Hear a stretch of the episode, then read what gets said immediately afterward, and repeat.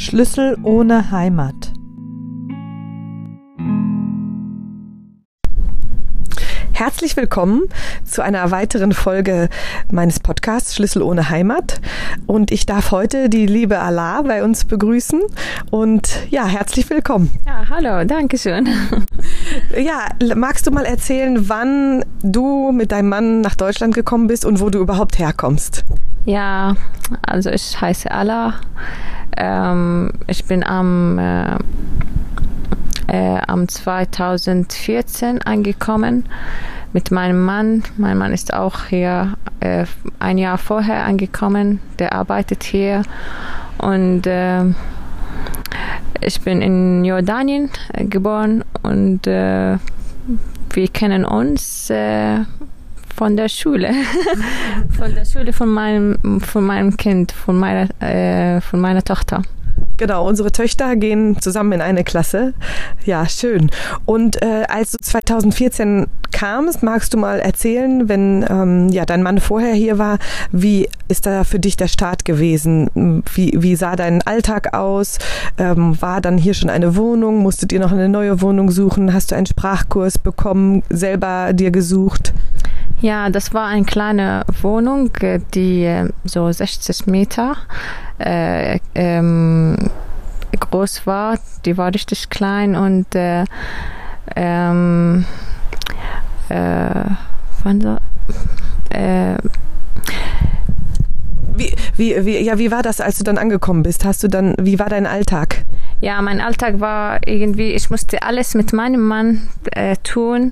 Äh, ich konnte nichts alleine äh, machen, auch äh, zu Gynäkologin war mein Mann auch einmal äh, mehrmals bei mir und äh, einmal hat er meine Tasche mitgenommen und äh, äh, als wir in dem äh, Wartezimmer reingegangen sind, äh, da war ich auch bei der äh, Gynäkologin und mein Mann hat auf mich gewartet und der hatte eine Tasche, meine Tasche dabei und da haben äh, die Frauen ihn einfach so komisch geguckt, dass warum kommt er so auch mit einer Frauentasche und das war irgendwie komisch.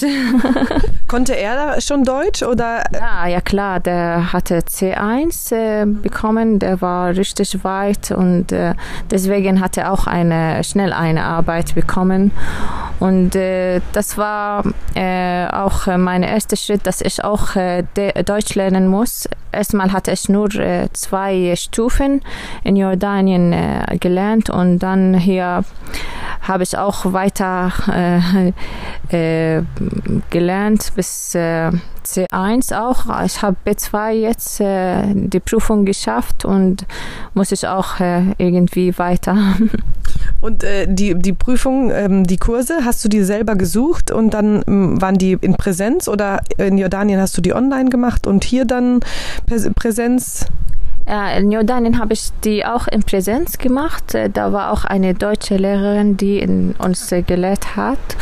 Und in Deutschland habe ich auch eine, einen Kurs gesucht in VHS und äh, da bin ich immer auch, äh, da habe ich das nicht online gemacht, da habe ich auch Präsenz. Das war eigentlich praktischer. Da habe ich auch neue Leute kennengelernt, die auch äh, Ausländer sind. Ja, und äh, die Lehrerin war auch Deutsche. Sie war auch ganz nett. Sie hat uns äh, richtig gut gelernt und äh, ja, das haben wir dann geschafft, obwohl ich äh, schwanger war. Da war ich bis äh, mein letzter Monat da. Also eine Woche vor dem Geburt war ich auch da.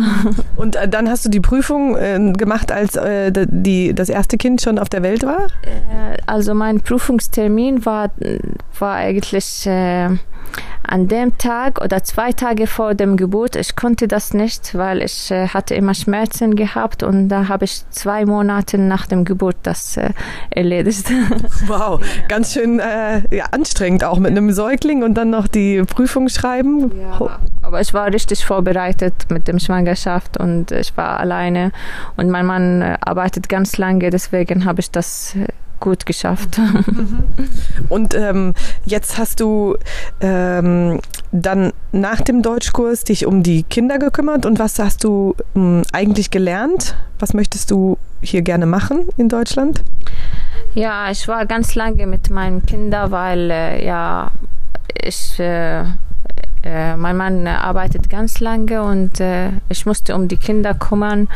Und äh, ja habe ich auch äh, als äh, meine große Tochter äh, ein bisschen groß war habe ich weiter mit meiner mit meinem Deutschkurs gelernt und und ähm, jetzt äh, ist mein äh, mein anderen Sohn ist in, in, der Schule und jetzt muss ich irgendwie was für mich tun, was ja, weil ich auch äh, ähm, äh, im Uni studiert habe und ich musste auch was für mich äh, selbst tun jetzt im Moment.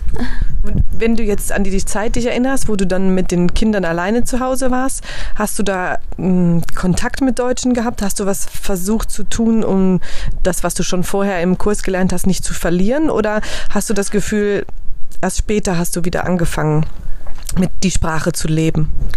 Äh, doch habe ich viel Kontakt gehabt. Ich habe auch äh, äh, andere äh, Ausländer und Flüchtlinge äh, geholfen, auch mit der Sprache, obwohl meine Sprache nicht so perfekt war, aber ich wollte irgendwie raus von dem Haus und die anderen Leute helfen. Habe ich auch mit dem Übersetzung, mit der Übersetzung irgendwie geholfen und viele Leute waren super zufrieden. Also ehrenamtlich hast du das dann gemacht? Ja, ja, genau, ehrenamtlich habe ich das gemacht ja. Toll, toll. Und äh, aus deiner Erfahrung, was kannst du sagen, was ist so das Wichtigste, um in Deutschland anzukommen, um, um zu sagen, ich bin jetzt hier irgendwie, dass ich mich wohlfühle und ähm, so ein bisschen das Land verstehe? Ja, es ist äh, erstmal die Sprache das ist das Wichtigste. Also zum Beispiel, als ich hier angekommen bin, äh, ich, ich konnte eigentlich nur Deutsch auf dem, auf dem äh, Heft oder so zu schreiben. Ich konnte nicht so mit anderen Leuten Kontakt nehmen. Und äh, auch äh, beim Einkaufen, ich habe versucht, auf Englisch die Leute, die, obwohl die viele kennen schon Englisch, aber die wollten nicht auf Englisch sprechen. Nein, besser erstmal Deutsch sprechen. Deswegen war das, äh, ich, äh, das war die, äh, der erste Schritt, dass man irgendwie ähm, Deutsch lernen muss. Mhm.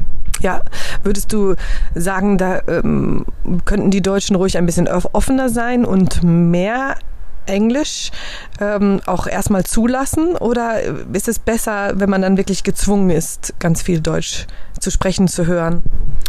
Also das wäre besser für die Leute, die äh, erstmal äh, äh, hier angekommen sind, dass die irgendwie flexibel sind, ja, dass die auch ein bisschen Englisch, wenn die wenn die Leute ein bisschen Englisch können, dann warum nicht? Also äh, das könnte besser helfen, ja. Sonst ist das ja es ist, äh, wenn es ein Zwang ist, dann ist das nicht so schön, obwohl es, es tut gut am Ende, aber zum ersten Mal muss man irgendwie flexibel mit der Sprache sein. Also für den Staat, sagst du, ne, wäre das leichter, wenn das auch, wenn wir da ein bisschen flexibel, wenn wir dann ein bisschen flexibler wären mit Englisch, aber langfristig ist es einfach besser, das Deutsch zu verstehen, für den Alltag auch, ne? für diese, die Situation im Alltag. Jetzt weiß ich, dass ihr eure Kinder auch ähm, bewusst zum zum Arabisch schickt, weil das Deutsch lernen sie ja hier automatisch in der Schule, zum Arabisch schickt. Ähm, magst du erzählen, was ist eure, als Eltern eure Intention dabei? Was, was, was möchtet ihr ihnen mitgeben? Ja, es ist überall eigentlich. Die Muttersprache ist immer das Wichtigste. Wenn das Kind äh, beherrscht die Muttersprache, das heißt, dass er kann alle anderen Sprachen beherrschen. Und äh, deswegen äh, haben auch viele Lehrerinnen uns empfohlen, dass wir die Kinder doch die Muttersprache erstmal äh, beibringen sollen und da können die die anderen Sprachen von den auch muttersprachlichen Sprachle Sprach äh, Muttersprachlerinnen. Ja, Muttersprachlerin äh, irgendwie äh, nehmen. Sonst ist das ja äh, irgendwie Mitschmatsch. Mhm. Genau, ja. Ja, eine sehr äh, interessante Erkenntnis.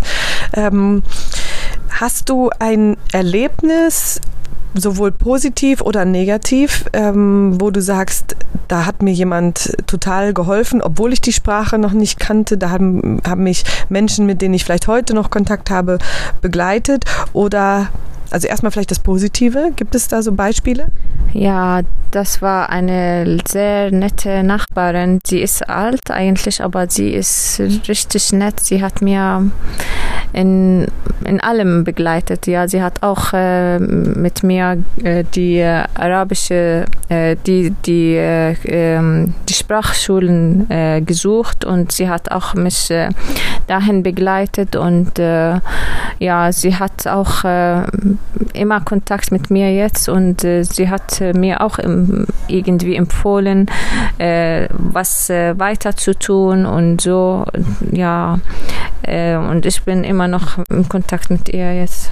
Schön, schön. Gerade eine ältere Frauen. Also ich habe öfter schon mal gehört, dass ältere Menschen skeptisch sind dem, dem Fremden gegenüber, aber das ist toll, dass du diese Erfahrung gemacht hast, dass sich da jemand gut um dich kümmert. Ähm, äh, und andererseits, du hast mir mal erzählt, ähm, dass du ursprünglich ein Kopftuch getragen hast und dann hast du ein paar unschöne Kommentare bekommen und deswegen trägst du heute einen Turban. War das so? Ist das richtig? Ja, das war richtig, ja. Ich war einmal einkaufen, ich war mit dem Kopftuch. Ich, äh, da, war, da gab es zwei junge Leute und die haben mich irgendwie, äh, irgendwie, äh, wie heißt das? Äh, ähm, an, angesprochen oder angegangen? Äh, die sind eingegangen und die haben ähm, nicht so gute Worte, die haben auch äh, mich irgendwie so genannt. Äh, beschimpft. Beschimpft und nein, willst du hier mit mir heute Nacht kommen und sowas. Ein Kopftuch. Ich hatte auch ein Mercedes-Auto gehabt und die haben gesagt, ach, Kopftuch mit Mercedes, das geht nicht. Ja, und das war irgendwie, ich, die waren irgendwie besoffen oder ich weiß nicht, ob die sowas waren, aber die waren nicht so gut. Und da wollte ich einfach raus und schnell mit dem Auto und äh, dann habe ich mir gedacht, nein, dann trage ich sowas, ist ein bisschen leichter, da kann man irgendwie äh, vielleicht mehr, äh, die Leute können mich irgendwie mehr akzeptieren oder so. Und das ist einfacher für mich eigentlich. Jetzt ist das eine Erleichterung.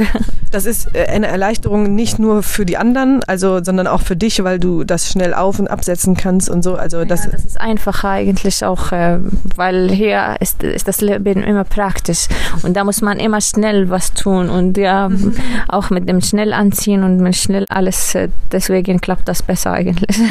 Da fühlst du dich jetzt wohl mit? Ja, ja, klar. Sehr schön. Hast du, ihr habt ja noch Kontakt oder ihr seid ja auch im, ähm, zu Besuch in Jordanien, ihr seid ja freiwillig gekommen ne? und ähm, ihr dürft natürlich auch anders als manche andere in diesem Podcast eure Heimat besuchen. Ähm, hast du das Gefühl, hier auch ein bisschen so ein Heimatgefühl oder hast du das Gefühl, es ist hier zu Hause? Beschreib mal, was ist Deutschland für dich?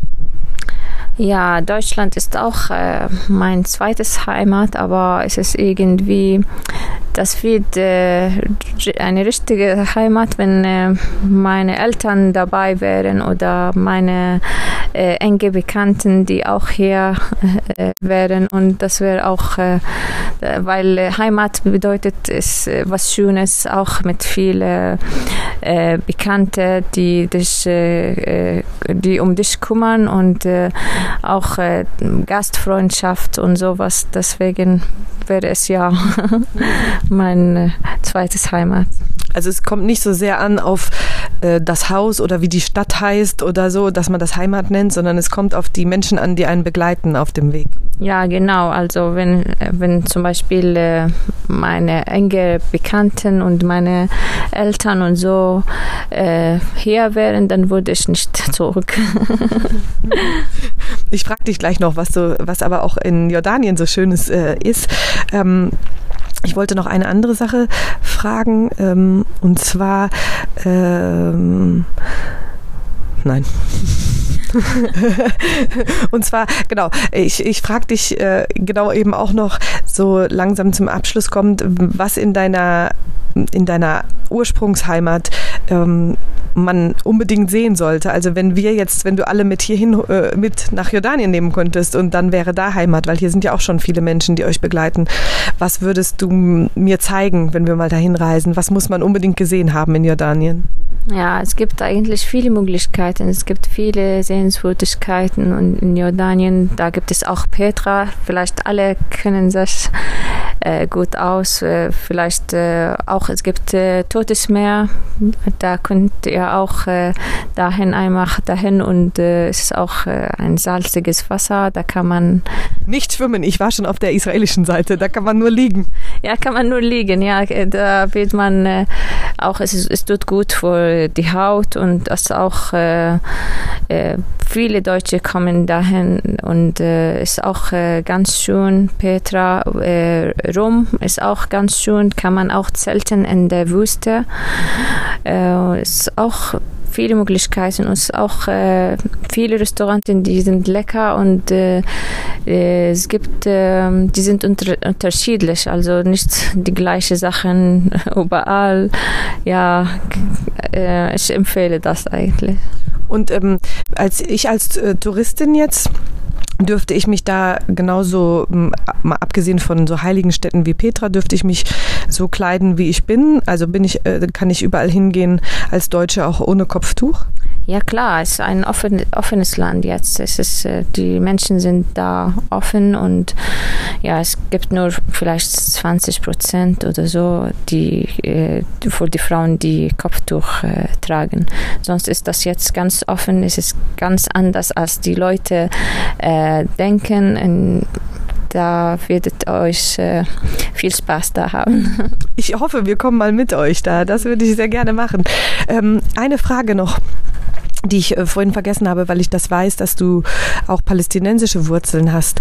Hast du auch ein Wort äh, für, für dieses Land Palästina für dich? Ist das ähm, trotzdem auch irgendwie wie ein Heimatland oder ist das ein Land, wo die Wurzeln sind? Ja, man hat immer Gefühle nach Palästina, obwohl ich noch nie da war und auch mein, mein Vater war noch nie da, nur mein Großvater und Urgroßvater und man hat trotzdem ein, ein richtiges Gefühl dahin.